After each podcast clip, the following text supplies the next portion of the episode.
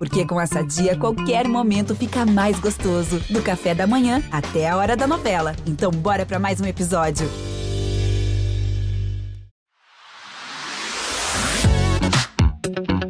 Desde a antiguidade, o cabelo aparece em diferentes culturas como uma forma de expressão, simbolizando força, sedução ou status social, estado civil, gênero, entre outras coisas.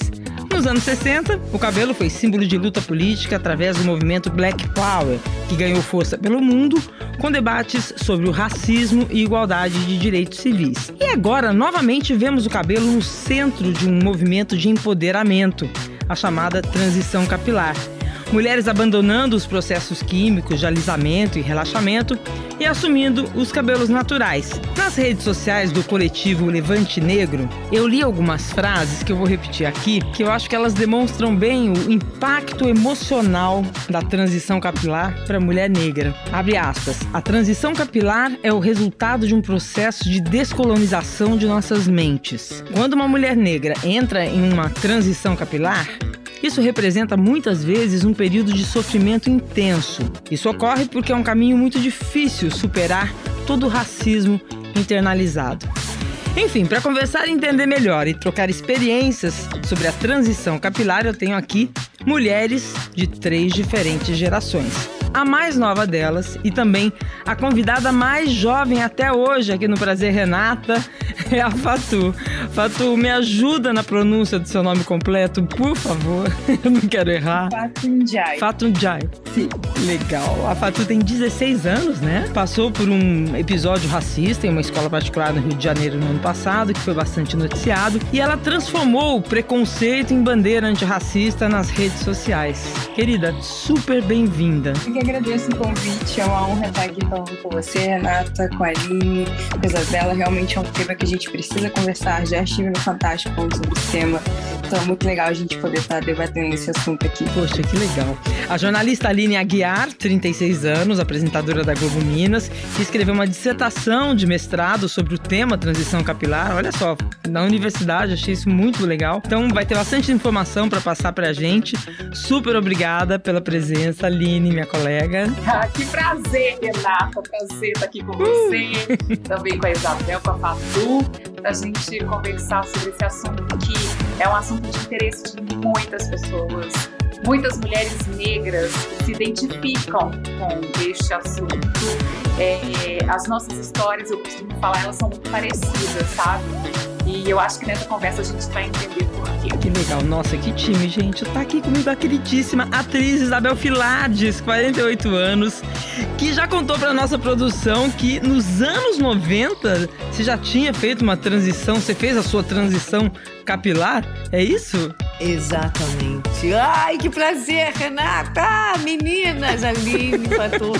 Agora você veja só como é que são as coisas, como é que o mundo vai mudando, né? E a gente vai, vai se enquadrando e se antenando. Eu só fui me dar conta de que eu fiz transição capilar em 1992 há, sei lá, alguns anos atrás, há pouco tempo. Eu quero detalhes dessa história, muito bacana. Quero que você me conte daqui a pouco tudo isso. Tá bom. Vamos lá, o Prazer Renata está começando. Então, aproveitando as três diferentes gerações de mulheres aqui, eu queria começar perguntando para mais jovem. Fatu, você acha que você sofre menos preconceito com o seu cabelo do que a Isabel e a Aline sofreram quando tinham a sua idade? E eu coloco essa pergunta na roda para as três. Ah, eu acredito que não, sabia? Eu acho que se você abrir a história do Brasil, uh, 20 anos, 30 anos é um espaço muito curto de tempo para a magnitude que é a história racial do Brasil. Então, por comparação, não. Mas, ao mesmo tempo, eu acredito que sim. Não porque eu sofra menos racismo, mas porque eu tenho mais referências de cabelo crespo do que elas tinham. Então, acho que a gente tem que pensar nas duas, nessas duas vias. Eu acho que os ataques não diminuíram, mas sim eu tenho mais mecanismos de defesa, entendeu? E, ao mesmo tempo, também, eu sou uma mulher uh, metade senegalesa, metade brasileira. Então, pela minha metade senegalesa, o peso que o cabelo tem no Senegal não é o mesmo peso que o cabelo tem no Brasil. Sempre foi uma coisa muito acessória, corriqueira. A gente tem mulheres lá com laces, cabelos crespos, tranças. Sempre foi algo muito parte da nossa cultura. Natural. Sim, sim, não era algo que se torna um ato político, que nem é aqui no Brasil. Então, acho que eu, Fatu, pessoalmente, talvez senti isso menos por estar ali nessa convivência ah, onde todas as mulheres diferentes são mulheres pretas, quem está lá nos anúncios são as mulheres pretas, quem são as deputadas são mulheres negras. Então, todas as mulheres que estão nesses espaços de poder são igual a mim, têm cabelo igual a mim. Quando isso na minha primeira infância. Ou seja, a negritude é representada, a mulher negra está representada nos poderes e na sociedade. Exatamente, né? exatamente. Mas agora, transpondo isso para o Brasil, eu acho que foi aquilo que eu falei anteriormente. Eu tenho mais referências, mas não é como que as pessoas não é como se as pessoas estivessem aceitando mais o cabelo crespo ou fosse uma, as pessoas estivessem mais abertas. Não, a gente ainda sofre muito racismo. Toda vez que eu tiro as minhas tranças, uso meu cabelo, eu recebo vários olhares, etc. Mas ao mesmo tempo eu tenho mais referências e eu acho que as meninas negras agora estão conseguindo contornar esse racismo de uma forma Ou seja, melhor. ao sofrer racismo por conta do cabelo, é, você acredita que você está mais preparada emocionalmente para isso não te afetar por conta das referências que você tem das mulheres? Eu acho que eu, como Fatu, sim, mas eu não posso falar em nome de toda a juventude negra brasileira, porque eu acho que uhum. com essa questão emocional, isso varia de menina para menina, de jovem para jovem. Sempre como eu sempre tive minha autoestima trabalhada desde cedo, por, tar, por ter essas referências negras como minha avó, minha mãe, etc e tal, sempre foi que sempre foi algo que foi trabalhado comigo, etc e tal, desde berço, né? Então eu nunca tive essas crises de autoestima como outras meninas negras passam. Isso é muito grave, né? Então eu, Fatu, posso falar por mim que o meu cabelo, lógico, eu já sofri diversos ataques pelo meu cabelo, mas eu sempre consegui lidar isso com muito bem. Tanto é que eu nunca passei por uma transição capilar, porque eu nunca alisei meu cabelo. Então, assim, eu sempre usei uhum. meu cabelo crespo, ou no máximo, tipo, cachê, etc e tal. Foi o máximo de coisa que eu fiz no meu cabelo, mas eu sempre usei ele, nunca usei ele liso, entendeu? Então, eu acho que isso varia de pessoa para pessoa essa questão emocional. Uhum.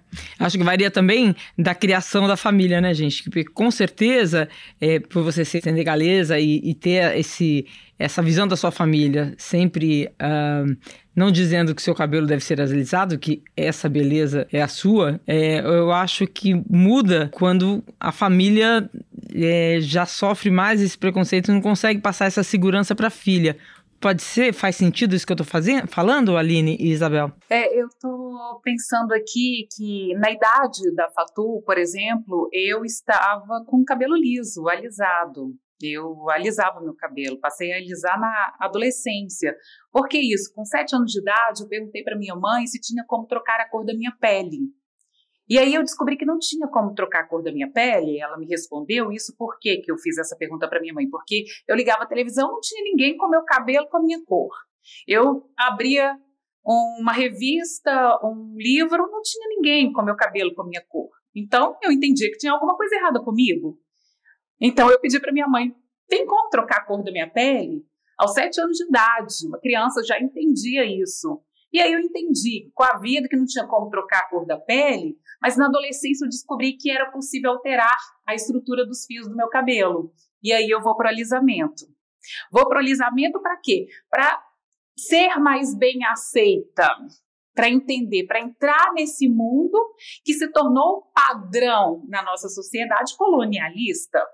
Porque, veja, a Grada Quilomba, que é uma escritora portuguesa, ela diz: só se torna diferente se tem alguém para se colocar como norma, como padrão. E aqui no Brasil a gente teve isso. Padrão, norma, é um modelo branco, inclusive de beleza. Uhum. Nós não somos. Então, isso aconteceu na minha vida. Eu fui para o salão alisar o meu cabelo e eu lembro de uma frase que eu falei com a cabeleireira. Eu disse para ela assim: Olha, eu quero é, eu quero deixar os cachos, eu só quero tirar o volume. Mais tarde, pesquisando sobre o assunto, entendi que o que, que significa o volume? Volume é o quê? É um cabelo desarrumado, bagunçado, juba. Você não chama um cabelo volumoso de chu, juba que precisa. É. ser domado. O que, que é ser domado? Quem é domado? Animal. Então você animaliza ou desumaniza a pessoa de cabelo crespo cacheado com volume. Aí está toda a relação com a rejeição do nosso cabelo natural. É, é uma coisa, é Nossa, demais. É bem por aí. Isso. Nossa, você resumiu tão bem, Aline. É muito profundo toda essa questão. Eu é, cheguei a ter o cabelo alisado na adolescência, depois eu tirei o alisamento, aí eu já trabalhava como modelo, aí quando modelo eu fui fazer propaganda de um produto que precisava ficar com cabelo liso, foi nessa que eu ingressei na televisão. Quando eu ingressei na televisão, eu falei assim, mas seu cabelo não pode ficar assim, tá, mas aí eu vou tirando, mas se... Não pode ficar assim como? Liso. É. Liso, porque ele tava liso. Comigo foi ao contrário. Eles precisavam que eu deixasse o meu cabelo natural Uhum. pra eu poder fazer a personagem. Como é que eu vou fazer uma menina do sul da Bahia, né, com cabelo liso? Não, não rola. E aí você acordou nesse momento, peraí, então eu tô com uma imagem que não pertence a mim? Foi, foi- depois que eu fiz a novela Renascer é que eu tive essa, essa clareza, porque nós não falávamos sobre pertencimento, nós não falávamos sobre representatividade, são palavras que não existiam. Eu vim perceber essa questão tempos depois. E olha que eu fiz campanha para cabelo, eu fiz campanha para grandes marcas de cabelo, Agora, assim, só pra eu entender, como, como é que você se deu conta que falando durante a, a novela, gente, essa sou eu, eu me sinto mais eu com esse cabelo do que o cabelo liso que eu tinha antes. Eu tô me identificando mais com a personagem do que quem eu era antes. Com a imagem da personagem do que a imagem que eu tinha antes.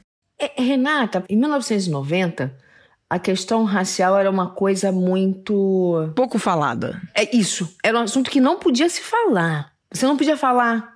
Era sempre falado de uma forma muito camuflada no cantinho. A palavra racismo parecia maculada. Nós não falávamos sobre isso. Nem entendia isso como racismo, né? Não, não se entendia isso como racismo. Eu, já na primeira, já na primeira novela, eu já imprimi a questão do cabelo crespo, eu fiz a transição durante a novela, depois eu só usei cabelo crespo. Quando eu sugeri, não, sugeriram que eu fizesse um papel com o cabelo liso, o público rejeitou. E eu disse, eu falei, não vai funcionar, não é a minha identidade. O público não aceita quando eu coloco o cabelo liso pra fazer qualquer personagem. Eu nem me arrisco mais. Porque eu, eu teria o direito, né, como artista, de querer mudar e de querer fazer um cabelo liso, loiro, ruivo. Só que há uma rejeição tamanha, porque a minha identidade, eu, Isabel, e eu, Isabel Filardes, artista, é esta. Aham. Mas hoje você se recusaria a fazer um, um- um personagem com cabelo liso. Não vou dizer recusaria, mas eu, eu, eu brigaria muito. Eu, eu ia questionar. Lutaria contra. Eu ia lutaria contra. Eu ia questionar, mas por que, que tem que ser esse cabelo? Fatu, quando você vê mulheres negras de cabelo liso, você consegue entender qual que é a sua percepção? Ok, cada um tem o cabelo do jeito que quer, ou você se sente um pouco traída nesse movimento de assumir a, a identidade negra? Ah, eu acho, primeiramente, eu acho que eu não estou na posição de falar para qualquer mulher negra como ela deve usar o cabelo dela. Mas sabe o que, que é? Você fala de um jeito, gente. Ela tá dando aula pra gente, não tá aqui, não. Aham, com Muito certeza. Exatamente. Tá certo, Fatu, isso mesmo, garota. Fatu, a gente não tem idade aqui, viu? De repente você ficou da idade Não, de porque eu todos. acho que se eu chegar para uma mulher negra e falar, ah, não, é que você tem que usar seu cabelo assim assado, não sei o quê, vai ser exatamente eu tendo comportamento que a gente está condenando há décadas. Eu dizendo para uma mulher negra que se ela fizer assim, se ela fizer assado, por exemplo, eu uso trança, eu adoro usar trança, estou com tranças loiras nesse momento e ouço muitas críticas dizendo, ah, não, do que, que adianta você ser militante, anti, ah, ser uma militante antirracista e você não usar o seu cabelo crespo, etc e tal, sendo que eu uso meu cabelo crespo quando eu estou nas férias, que eu não tenho que estudar, que eu posso passar meia hora cuidando dele todos os dias, super feliz, que eu adoro cuidar, só que como eu acordo 5h45 todo dia da manhã e não quero acordar mais cedo, uso as tranças, praticidade. Então, acho que seria muito... As tranças são mais práticas, né, Fatu? Sim, é apenas por quesito de praticidade mesmo, e pela versatilidade de eu poder mudar a cor sem ter que estragar o cabelo. Mas, enfim, eu acho que a luta é mais para isso, entendeu? Para que a gente consiga usar o cabelo crespo sem ser julgada, para a gente usar a lace sem ser julgada, para a gente já usar a trança sem ser julgada. Então, acho que a partir do momento que eu tento impor a uma mulher negra, lógico que a gente tem que pensar também muito na razão por trás, entendeu? Acho que vale a pena a gente conversar e, tipo, ah, se for uma origem, tipo, pô, minha família sempre me impressionou a usar assim, ou nunca me enxerguei bonita assim, pô, vamos ter uma conversa, vamos se abrir ali, vamos criar assim, irmandade e tentar entender de onde vem essa coisa de usar o cabelo. Mas, por exemplo, a gente vê vários artistas negras, como a própria Beyoncé, a própria Ludmilla aqui no Brasil, várias, a própria Camila de Lucas, que estava no BBB e falou muito desse assunto, a gente vê elas usando as laces, usando os cabelos, etc e tal, super felizes e super conscientes do papel dela da sociedade como mulher negra, e o cabelo dela não dita isso, entendeu? Então, acho que a gente tem que quebrar com essa coisa de que, tipo, uh, não sei que talvez nos anos 90, lá nos anos 2000, fizesse sentido essa pressão, mas só que atualmente não faz, entendeu? Não, eu entendo, mas eu vou te falar, essas mulheres que você citou, elas estão encorajando muitas mulheres que não são públicas a, a se libertarem da pressão de ter que ter cabelo Exatamente. liso. Então isso é, isso é maravilhoso, assim, eu, eu ouço pessoas da minha convivência dizendo isso. É, que e eu, eu ouvi recentemente, a, a, a, frase foi assim, a ver a Thaís Araújo com aquele cabelo Black Power no, no The Masked Singer, assumindo o seu cabelo, aquilo me deu coragem para começar a minha transição. Eu não quero mais alisar meu cabelo. Uhum. Eu acho isso muito importante. E aí vem a responsabilidade é, de atrizes, né? Como você, né, Isabel? Sim, essa nossa questão política, ela hoje ela entra aí num ranking importantíssimo na hora de tomar uma decisão como essa. Qual é a imagem que eu vou estar? A posição que eu ocupo hoje, aonde é que, que eu me encontro dentro da sociedade, dentro da minha profissão, dentro da minha representatividade né? Tanto que eu disse isso. Quando eu quis, quando a gente quis mudar e fazer uma, uma personagem com cabelo liso e tal, não aceitaram. Eu tive que sair da novela e voltar com o meu cabelo. Chegou nesse nível a coisa, porque era tão importante. Aí é que eu me dei conta da minha representatividade, você entende? Sim, e da quantidade de, e o quanto o público é negro, o quanto o Brasil é negro. Exatamente. Que se vê na televisão, maior parte né? da população, inclusive. Exatamente. Eu falei, caramba caramba, mas eu, tipo, eu deixei a coisa acontecer para que eles vissem realmente o que ia se passar. Porque eu poderia ter batido o pé e então, não, tudo bem. Mas não, eu falei, então, bora, que eles querem botar o liso? Então bota o liso. Mas eu já sabia que a coisa não ia funcionar. Uhum. É, e, e por que que a Aline levou para a universidade o, uh, o tema transição capilar? O que, que você pesquisou na sua tese de mestrado? Vamos lá, eu fiquei 15 anos da minha vida alisando meu cabelo. Eu cheguei num salão para cortar e o cabeleireiro ele me perguntou como é seu cabelo natural. Eu arregalei meu olho e como assim ele está me fazendo essa pergunta?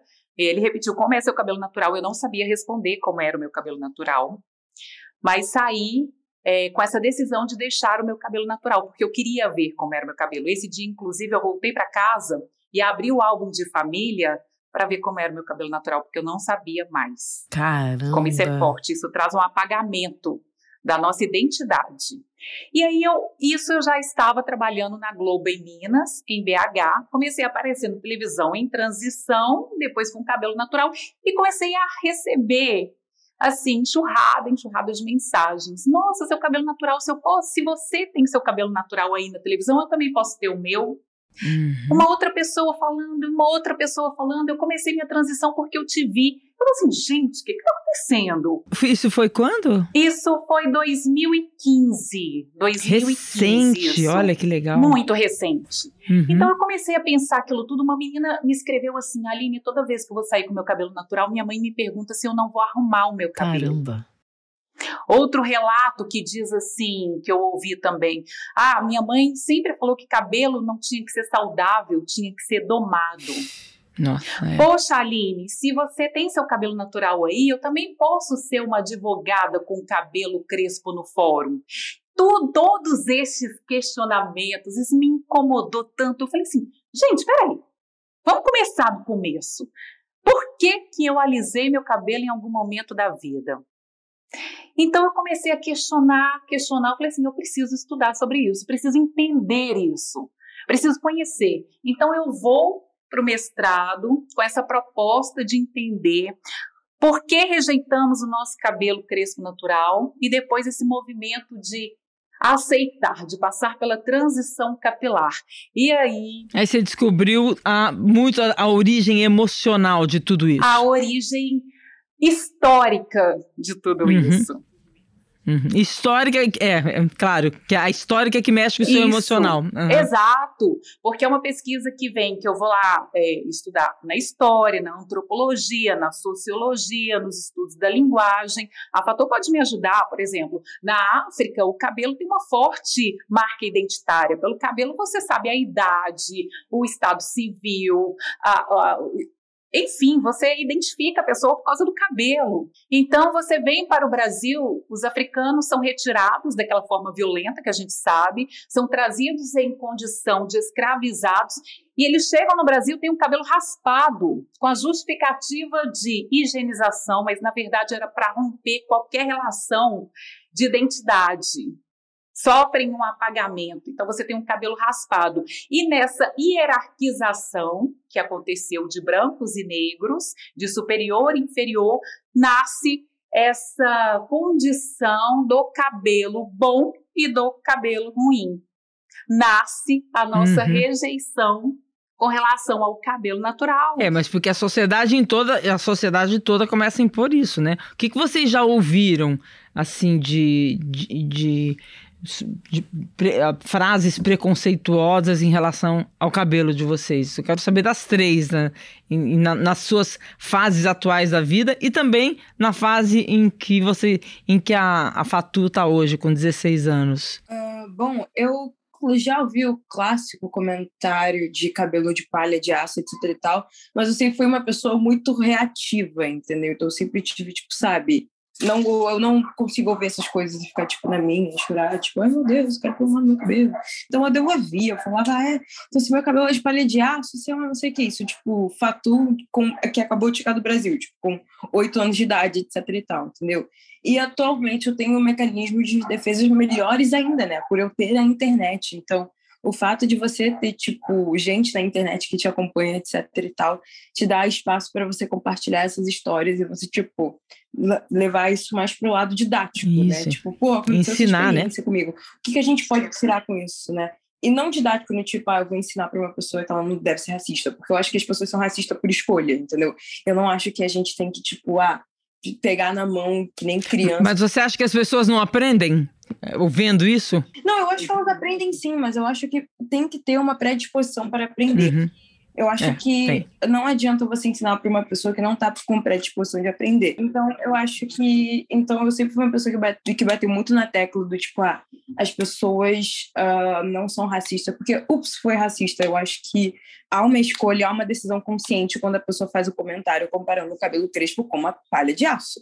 E quando eu falo de ser didática, eu falo, para eu falo ser didática para as pessoas negras que me seguem, para as pessoas brancas também, mas principalmente para as meninas que, como eu, as meninas como eu que vão passar por uma situação parecida com eu e não tem a base familiar que eu tive para se defender daquilo, entendeu? Eu não tenho muita lembrança, assim, da questão do cabelo na minha infância, não. O, o, cabelo, o meu cabelo, ele veio muito. Ele se tornou muito presente, vamos dizer assim, na minha vida, né? Como, como, uma, como um símbolo, mas na, na, na quando eu fui para televisão mesmo. Eu vivi a questão do meu cabelo ser crespo, ser cacheado, mas ele não, eu não, nunca usei um black power como eu uso agora. Então, de repente, uhum. o meu cabelo é, a, era aceito da forma como estava, porque uhum. ele, ele estava domado. Porque era um cacheado aqui assim, não era um cacheado para cima, era um cacheado para baixo. Então dava aquela menção de Gabriela, ah, sabe? Entendi. Então era aceitável. Então passa. Agora, um Black Power, eu, uso, eu agora de uns 6, 7 anos pra cá, eu uso ele pra cima. Quanto mais pra cima, mais lindo eu acho, entendeu? Que legal. E é lindo, meu. que legal. As injúrias raciais, elas chegam muito para mim pelas redes sociais, por comentários é, nas minhas redes sociais, pessoas que falam assim, que cabelo é esse? Só prendeu essa palha de aço? Nossa, melhorou demais cortando aquela gaforina. Ou acho que você levantou da cama e esqueceu de pentear o cabelo. Isso recentemente, gente. Isso é de dois anos para ah. cá. É, início deste mês, outra pessoa foi lá escrever como que, que, que, que é isso? Esse cabelo não penteou? Coisas assim, sabe? São pessoas que uhum. se escondem nas redes sociais para vir falar do cabelo e, e, e, demonstram puramente o racismo. Agora, você que fez a sua dissertação, eu tenho muita curiosidade, assim, como surgiu esse movimento da transição capilar? Porque na hora que eu vi, ele já já estava acontecendo. Existe um marco de onde ele começou? Se ele começou lá fora, se ele começou no Brasil, se teve algum fato que desencadeou? Foi a internet? Porque a minha impressão é essa. As mulheres conversando e, e se encorajando, se, se empoderando de quem elas são. Eu acho que é, eu acho que a internet colaborou muito para isso porque eu acho que veio junto com a questão do, da, da, das palavras representatividade, é, sabe? Isso veio veio numa, numa mesma velocidade. Hoje, se alguém ataca uma das nossas, a gente tem como ir lá e defender e se juntar. Uhum. É, mexeu com uma, mexeu com todas. E começa até no feminismo, né? É, e é muito, eu acho que muito da mulher. Eu acho que isso se deve muito a nós. Porque acho que nós acordamos primeiro que os meninos por essa questão. Tem a ver também Sempre, com, com, né? com a... Tem a ver também com a questão do, de nós sabermos e tomarmos posse da nossa história, da nossa ancestralidade, porque nos foi negado a nossa história. Na medida em que a gente é, é, é, tomou posse da nossa ancestralidade, da nossa história, a gente, opa, peraí, pelo amor de Deus, eu não preciso mais ficar escrava desse alisamento, meu cabelo não é esse, esse não é o meu pertencimento, e por aí vai. Então foi uma, re, foi assim, uma, uma, uma avalanche, sabe? Porque eu acho que quando a gente se vê no outro, é mais fácil da gente se ver na gente também. De a gente se aceitar, de a gente se valorizar, de achar bonito, porque uhum. nos foi tirado o direito de sentirmos bonitas. Exatamente. É.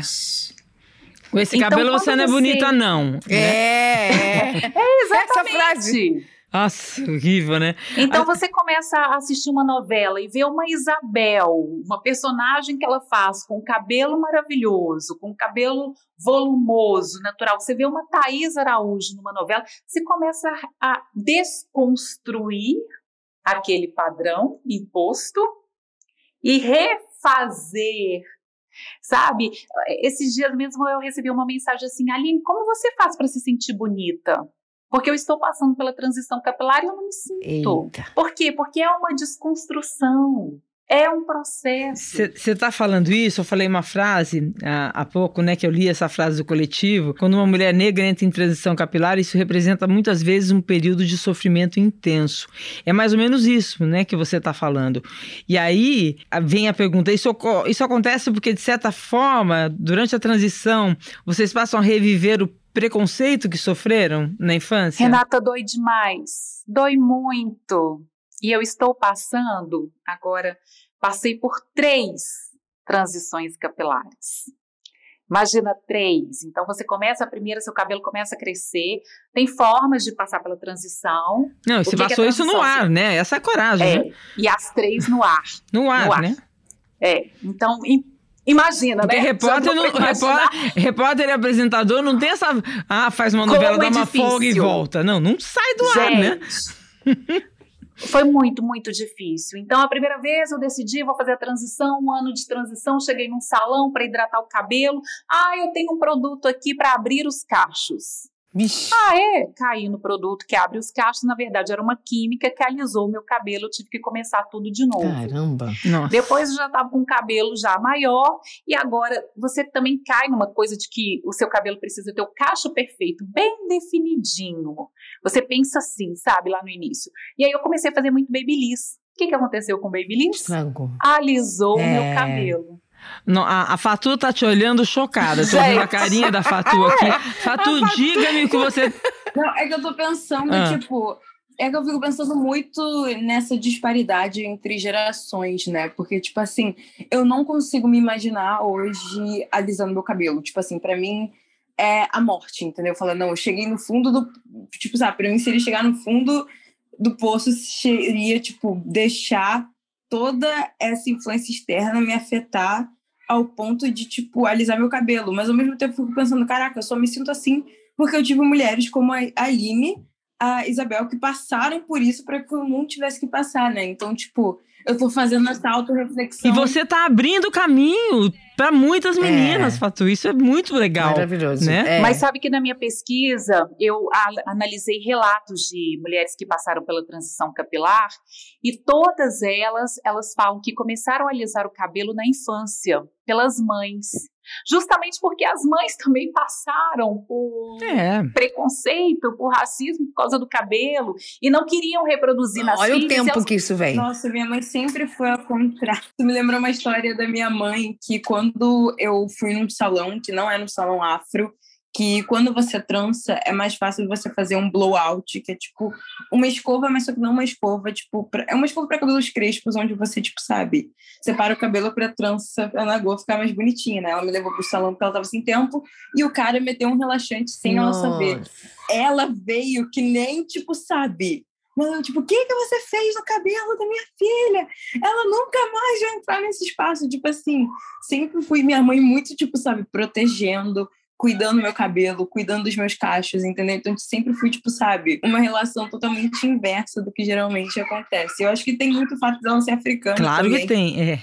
No Brasil, acho que o movimento foi ao contrário mesmo. Isso foi passado de geração em geração, sabe? A mãe que passou para a filha, que vai alisando. E hoje o que, que a gente está fazendo? A gente está rompendo com isso. Então, Aline e Isabel, vocês têm filhas, filhos? Eu tenho uma de, de 20. A Ana Luz está com 20 e anos. E como é que vocês passaram essa relação com o cabelo para elas? Aqui em casa foi tranquilo porque é, quando a Ana Luz nasceu, eu já estava com 28 anos. Eu já era conhecida nacionalmente, o meu cabelo já estava entendido como crespo, então o cabelo dela sempre foi crespo, um pouco mais pro cacheado do que do ondulado do que cacheado, né? A textura é diferente. Mas isso nunca foi um problema. Mas você viu ela sofrer preconceito? Você teve que conversar com ela sobre isso? É, eu a vi sofrer preconceito não pela questão do cabelo, claro, por ser negra, porque era a única da sala, né? E por não ser magrinha, por ser gordinha. Ela sempre foi grande, sempre foi uma mulher grandona, assim, bunduda, coxuda. Ela nunca foi slim, assim, muito magrinha como eu. Então ela sofria, sofria bullying por conta disso, não pelo cabelo. E no seu caso, Aline? Eu falo, Renata, que já já nasceu a geração que não vai precisar alisar o cabelo para se sentir bonita ou aceita na nossa sociedade. Com certeza, axé. Sim.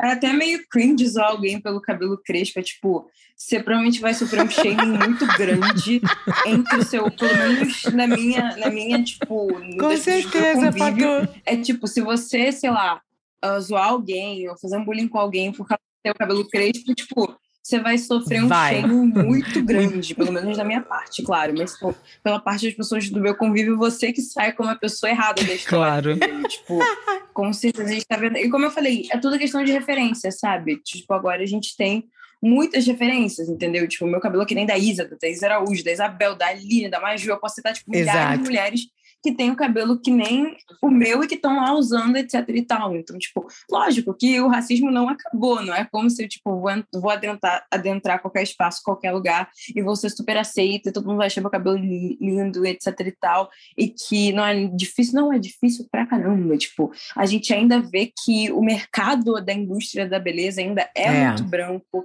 a sociedade como um todo é muito branco, os espaços de poder são muito brancos, então o fato de eu usar meu cabelo crespo dificulta um pouco as coisas para mim. Eu sei que seria muito mais fácil se eu alisasse o cabelo e encaixasse, me encaixasse nesse padrão, mas eu escolhi fazer as coisas um pouco difíceis, entre aspas, para, tipo, sabe, poder abrir essa oportunidade para que, se eu tiver filhos no futuro, filhas, elas não tenham que se sentir que isso para elas é uma dificuldade, sabe? Que seja tão comum quanto uma menina branca é usar o cabelo liso dela, e é isso. Agora, gente, a indústria de cosméticos também ajudou ou ainda continua colaborando para perpetuar essa ideia de que cabelo bom é cabelo liso? Olha só, lembra aí que, vamos lá comprar 10 anos atrás, 15, 20 anos atrás, comprar Não tinha um salão. Shampoo.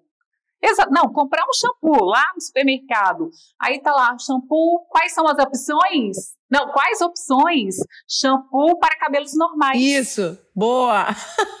que coisa, que coisa. O que é cabelo normal? Gente, nunca tinha pensado nisso. Sério? Nunca não é? é verdade. Ainda tem shampoo para cabelos normais. Sim.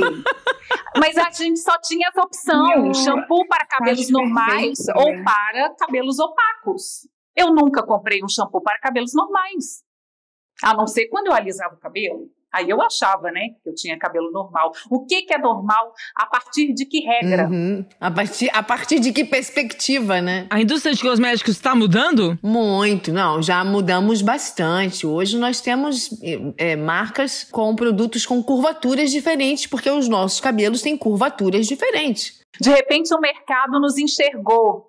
E de repente ele sabe que a gente pode comprar. Mas ainda assim eu tenho críticas muito grandes à indústria da beleza, principalmente por conta dessa idealização do que é um cabelo cacheado, que não é um cabelo crespo, entendeu? Ainda falta muita gente desmistificar que, tipo, ah, não, é que você só arrumar seu cacho. Não, meu cacho é arrumado, meu cabelo é 4C, se tivesse Uhum. seria 4D. Então, assim, não é porque meu cabelo não tem aquele cacho perfeito que a gente fala que, tipo, balança, não sei o quê, que ele não é o cabelo cacheado bem cuidado. Então, sim, a gente evoluiu muito, mas sim, a gente tem que continuar batendo nessa tecla de que a gente pode até ter o produto, mas quando eu tô vendo o comercial, eu quero ver uma mulher que tem o cabelo tão crespo quanto o meu anunciando, né? Entendeu? Tipo, pode ser que para a Aline e para Isabel ter ah, a necessidade delas era ter uma marca que fazia cabelos, que fazia produtos para o cabelo dela. Agora que eu tenho marcas que fazem produtos para o meu cabelo, eu quero marcas que me coloquem nos comerciais e que façam a sociedade entender que o meu cabelo crespo não é menos arrumado porque ele não é o cacho perfeito, etc e tal. Então, acho que a gente ainda assim tem um caminho para percorrer quando Temos. se trata disso. Pois é, a gente sai do liso, mas também depois a gente entra numa ideia de que tem que ter cacho perfeito. E aí, o que, que é cacho perfeito, sendo que a gente tem crespos e cacheados? Cacho normal. O cacho normal. A Vilma Piedade, ela é uma pesquisadora, ela diz de um conceito que chama dororidade. Dororidade diz respeito à dor da mulher preta. E essa dor, a dor que é marcada pelo racismo. E ela fala assim que quanto mais preta, mais dor. Aí na minha dissertação, na minha pesquisa, eu, eu trouxe essa lógica também para a questão do cabelo. E o que, que a gente vê hoje? É assim, que quanto mais crespo, mais preconceito. Então, o cabelo cacheado, ele é um pouco mais aceito Ah. que o cabelo crespo. Porque Então, ele cai tenta- baixo e não pra cima? Aquilo que a Isabel Os tava cachos falando? são mais abertos, né? Ele tá mais arrumado. Ou menos volume. É. Ele se aproxima mais do liso, do sedoso, do brilhoso. Então, Que é da propaganda, né? Exatamente. É tipo isso. Então, a gente também tem uma hierarquização aí. Que a gente também precisa trabalhar, porque às vezes a pessoa de cabelo crespo deseja um cabelo cacheado, tem o cacho mais aberto, porque aí tem essa ideia do mais aceito. São questões, é complexo. Eu acho que ainda, ainda ah, eu diria que ainda é uma construção, Ainda. né? Essa Ainda é transição uma capilar, construção. né? A gente ainda precisa enten- entender que, que, que é a nossa diversidade. Uhum. São cabelos diferentes, características diferentes, sem essa ideia de cabelo bom ou cabelo ruim. Exato. São cabelos Diferentes. diferentes, de beleza diferente, que representam a nossa diversidade. Agora, eu queria colocar uma coisa aqui na roda para discussão também, que assim, várias mulheres brancas começaram a assumir seus cachos, assim, como um movimento delas de não ceder à pressão estética, de que todo mundo tem que ter cabelo liso, e usando a palavra transição capilar, que para alguns movimentos negros seria uma apropriação indevida disso. É, como é que vocês veem essa questão? Eu não sou tão radical nesse nível, porque assim, como a nossa, a nossa miscigenação é enorme, é gigantesca, nós temos mulheres de peles claras e cabelos crespos, já vi muitas, e isso causa uma confusão enorme por conta do colorismo. É uma confusão generalizada, porque a gente não consegue se entender aí. Né? Então, elas, essas mulheres, depende muito de como elas se veem. Se ela se vê preta, se ela se vê como uma mulher negra, ainda que o, que o tom da pele dela seja mais claro e o cabelo seja crespo. Já vi loiras com cabelo crespo. Desde que elas se enxerguem como uma mulher negra, Exatamente. Porque, por- porque o que é ser negro? É só o tom da pele? Como é que faz com cabelo, com nariz, com. com... Uhum, entendi. Eu queria ouvir a Fatu e a Aline. Eu também. eu acho que é o seguinte, eu já sou um pouco mais radical, vamos colocar nos termos que a Isabel falou, porque eu penso que uma mulher branca com o cabelo cacheado nunca vai deixar de ganhar uma vaga de emprego por causa do cabelo cacheado sim. dela. Uma é. mulher negra, sim. Então, acho que as pessoas têm esse costume de falar que, tipo, atualmente no Brasil, tudo. Não, agora vocês estão transformando tudo em questão de raça, etc. Tal, mas tudo uhum. é uma questão de raça no Brasil. A gente passou 500 anos transformando tudo em uma Exato. questão de raça nesse país, entendeu? Então, acho que a gente não pode simplesmente, tipo, equiparar o que é uma transição capilar para uma mulher negra e o que é uma transição uh, capilar, capilar para uma mulher branca, porque as duas uhum. podem ser uma questão de autoestima. Não estou dizendo que não é uma questão de autoestima para mulher branca, é com certeza. Mas eu acho que para a mulher negra tem toda uma questão social, política, é. entendeu? E de organização, né? Ela está indo contra um sistema uh, colonial que sempre falou que o fato de ter cabelo, do, do fato dela ter um cabelo crespo, colocava ela numa condição subhumana. Então, acho que a transição capilar vai muito além de tipo, ah, não, estou trabalhando minha autoestima. E vai mais de tipo, estou indo contra uma sociedade que durante toda a existência desse país falou que meu cabelo crespo vai ser motivo de chacota, que vai uh, acabar com oportunidades para mim. Então acho que vale muito a pena a gente pensar no fator racial. E lógico, se for uma mulher negra que é uma mulher. Uh, eu estou considerando que a gente está comparando Sim, mulheres brancas, brancas. brancas é. é. é isso. Lógico que a gente vai ver mulheres é, a gente vai ver mulheres negras de pele clara, que isso a gente entra em outro debate sobre colorismo e autorreconhecimento, e mito da democracia racial, e como a gente finge que é um país miscigenado, sendo que a gente nunca foi um país miscigenado. então, acho que a gente tem que entrar todo, em toda essa questão, eugenismo e afins.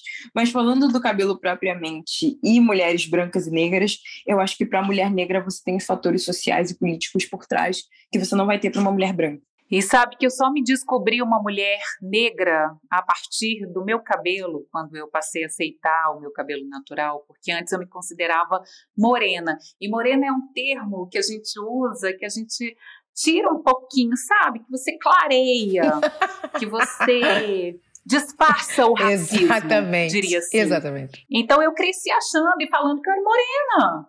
Até que meu cabelo começou a crescer, eu vi que meu cabelo não era liso, olhei melhor para os meus traços, olhei para minha mãe, para meu pai, falei assim, gente, eu sou uma mulher negra. E aí tudo muda na minha vida, as fichas vão caindo, sabe? Nossa, eu já passei por essa situação assim, assim, assim. Aí as fichas foram caindo, eu fui me reconhecendo uma mulher negra, fui lendo muito sobre isso. Nossa, uma libertação, né, gente? Conhecimento liberta e empodera. Eu sempre falo Nossa, isso também. Eu sempre falo isso. Conhecimento, informação, liberta. empodera e liberta, né? É impressionante. E o processo de transição Demais. capilar, pelo menos para mim, fez todo esse sentido de me reconhecer uma mulher negra e me reconhecer e, e me tornar uma mulher negra empoderada. Seu dilema, nosso pitaco. A gente tem um quadro aqui, né, encaminhando já para o final do nosso podcast, que é assim: seu dilema, nosso pitaco. Então as mulheres mandam pra gente seus dilemas e a gente, vocês hoje aqui vão dar o pitaco em relação a esse assunto. Nossa, eu também, eu adoro pitacos, também. Vamos aos pitacos. vamos aos pitacos. Oi, meu nome é Ana e o meu dilema é: como explicar para os outros que você não está entrando na moda, porque acham que você está entrando na moda, mas essa moda não existe, é o seu natural. Como explicar isso para os outros?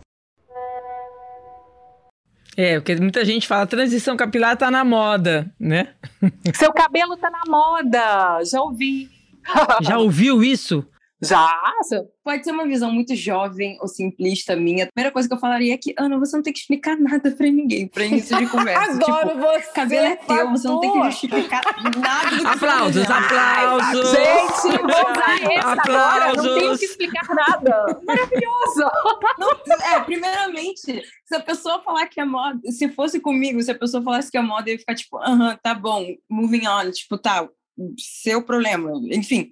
Mas, se você sente que são pessoas que você tem a necessidade de desconstruir disso delas, é só, não sei, dar uma aula de história para essas pessoas, entendeu? Tipo, mostra que, tipo, ah, transição, meu cabelo é, meu cabelo, ele não é algo novo, entendeu? Alguém quer acrescentar mais Fantástica. alguma coisa? Não, a gente não vai nem acrescentar, desculpa, porque é uma. que- É, pelo amor de Deus, gente. Não. Vamos, outra. Vamos para o próximo dilema. Vamos lá. Olá meninas, boa tarde. Meu nome é Gabriela, eu tenho 31 anos, eu sou de Minas Gerais. E a minha pergunta para vocês é a seguinte: eu também sou cacheada, também passei por transição há exatos 10 anos, e eu tenho muita dificuldade, por exemplo, em eventos sociais como casamento, formaturas, encontrar profissionais que olhem para mim e visualizem, sabe? Penteados legais. Sempre é aquela coisa de botar um defeitinho. Ah, você tem muito cabelo, é difícil, isso e aquilo.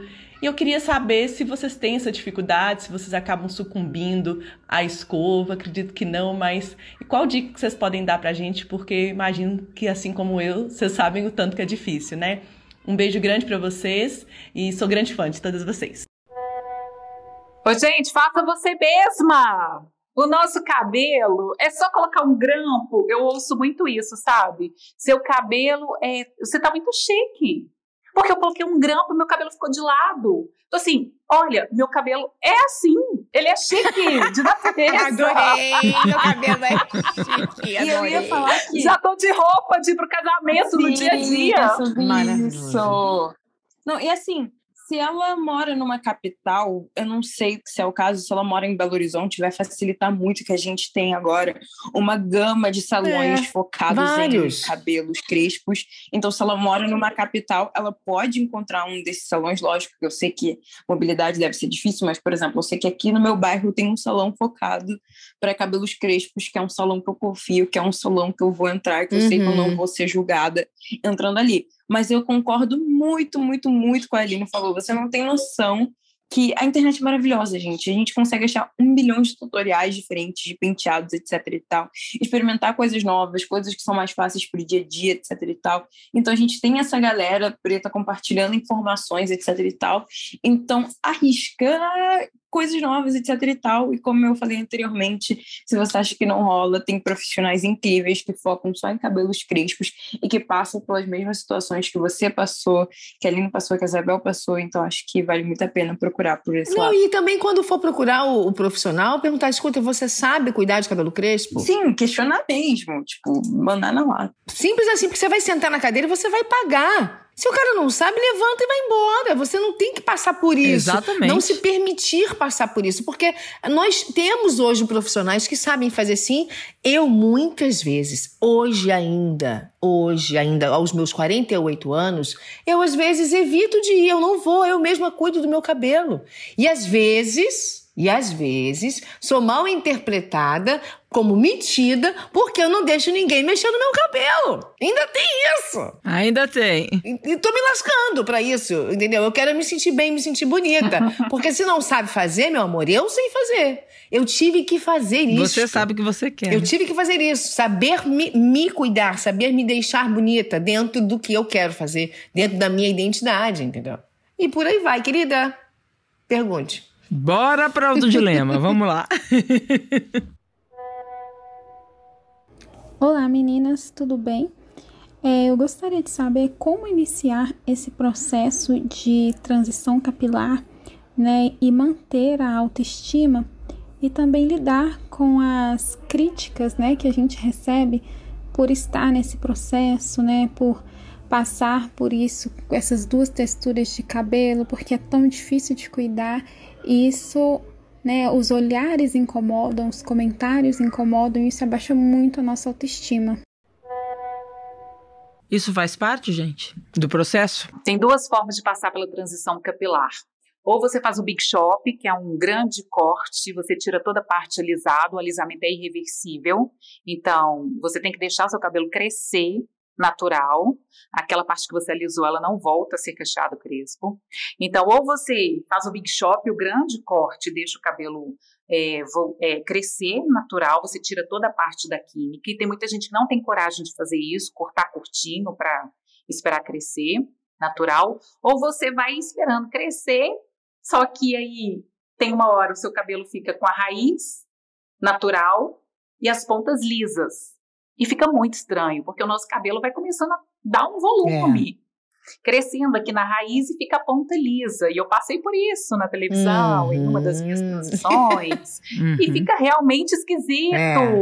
A, gente, a gente se enfraquece mesmo. A gente olha no espelho e fala assim: ai, eu, eu tô feia, eu tô horrorosa, as pessoas comentam. Uma pergunta, Aline. Sim. Tá você tudo. acha que as tranças, é que eu não passei pela transição, mas você acha que as tranças são uma solução, é uma solução? Porque eu sei que tem muita mulher que faz, mas eu não sei o quão saudável é para o cabelo nesse período de transição. Mas se é, eu sugeriria as braids, porque são maravilhosas. Você literalmente pode mudar de cabelo sem ter que estragar seu cabelo, só você fazer bonitinha com uma profissional. Tem literalmente várias transistas espalhadas pelo Brasil, maravilhosas, que sabem lidar com o cabelo em transição. E a trança é um jeito de você, tipo, sempre mudar e se sentir bem, etc e tal, durante esse processo. E essa seria, tipo, a minha sugestão, mas tem que ver se, tipo, é saudável para o seu cabelo. Eu acho que não pode apertar Ótimo, muito, né? Tatu, isso. Uma das alternativas é esta. Outra é ter paciência mesmo. O meu, o meu não pode. É mesmo? É. Eu não usei trança, eu esperei. Eu esperei mesmo o processo crescer para ir retirando aos poucos, eu ia cortando aos poucos a parte alisada. E aí foi bem difícil e eu tive o quê? Paciência. Paciência comigo, com o processo. Vai passar. Vamos lá, vamos lá. Eu, eu fiz o que a Aline fez. Só que é, a minha sorte é que não tinha internet. Então, todo ah, mundo via. claro. A todo sua... mundo via, mas ninguém falava. Ou falava nas suas casas, ninguém não chegava a mim. Ninguém te atacava, né? Exatamente, exatamente. Exatamente. Nossa, isso faz toda a diferença, né? Total. Isso faz toda a diferença. Último dilema. Oi, Renato. Oi, meninas. Meu nome é Yarema, eu tenho 30 anos e faço parte dessa legião de mulheres negras que passou pela transição capilar.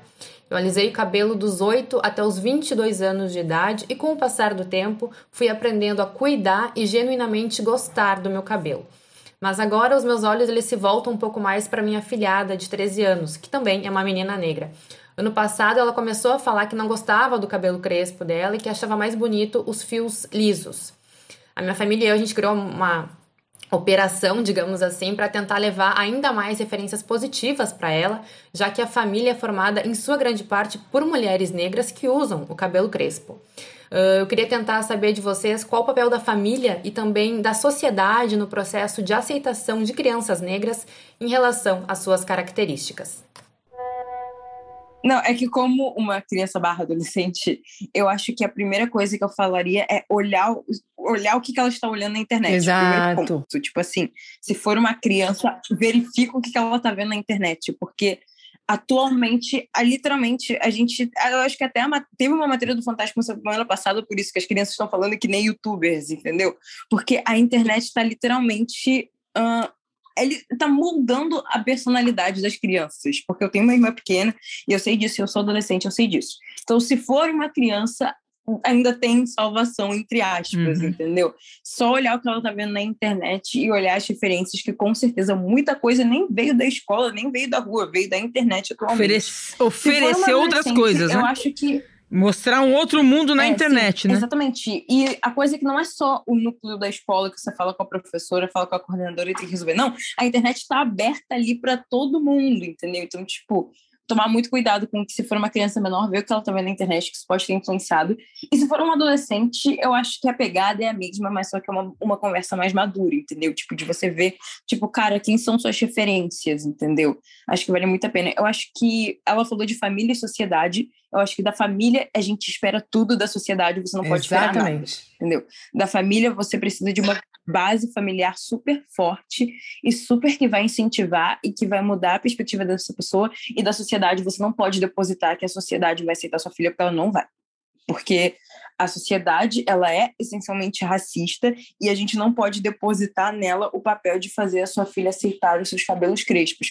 Mas você, como mãe, você tem esse poder de influência dela, entendeu? Eu acho que se não fosse a minha mãe, eu provavelmente poderia estar com meu cabelo alisado hoje, entendeu? Então acho que tipo assim, você como mãe, você como mãe, você não é só uma mãe para ela, mas você é a primeira referência de mulher negra que ela tem. Uhum. Antes das referências que ela tem lá fora de atrizes, cantoras, etc e tal, que são tão importantes quanto, né? Então acho que você como mãe tem tipo o papel ali fundamental para poder mostrar essas novas visões e mostrar referências, entendeu? Isso não precisa ser, tipo, sabe, com um PowerPoint sobre a história dos cabelos negros, não, mas eu acho que são até momentos que você tem ali com a sua filha, momentos de mãe e filha, são momentos que você pode mostrar para ela que, tipo, pô. Filha, você é linda, né? É, é dizer, filha, você é, é linda. Tipo, não precisa ser nada, tipo palestrinha, entendeu? Pode ser, tipo, momentos normais, assim, não fazer... Eu penso como adolescente, né? Não gostaria que fosse nada, tipo, super forçado, uhum. etc e tal.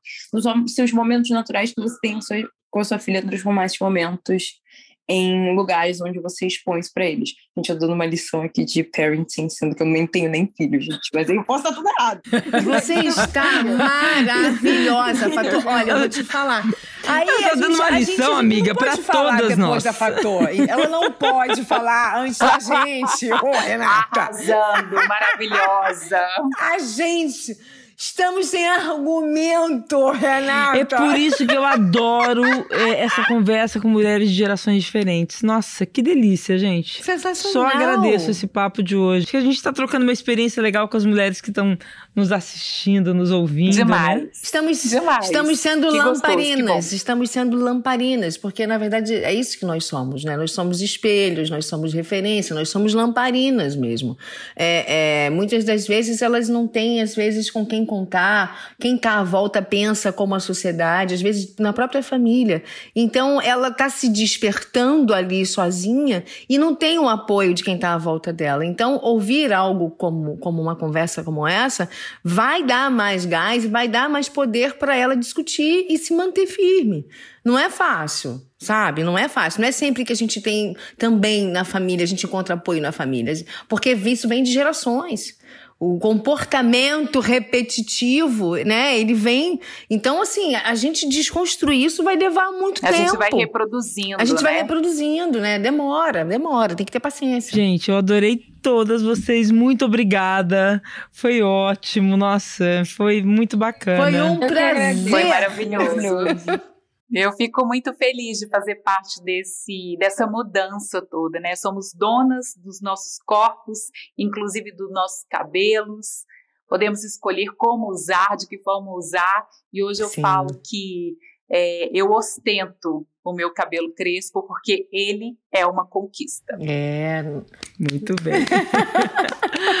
um beijo um no coração beijo, de vocês, beijo adorei. Grande.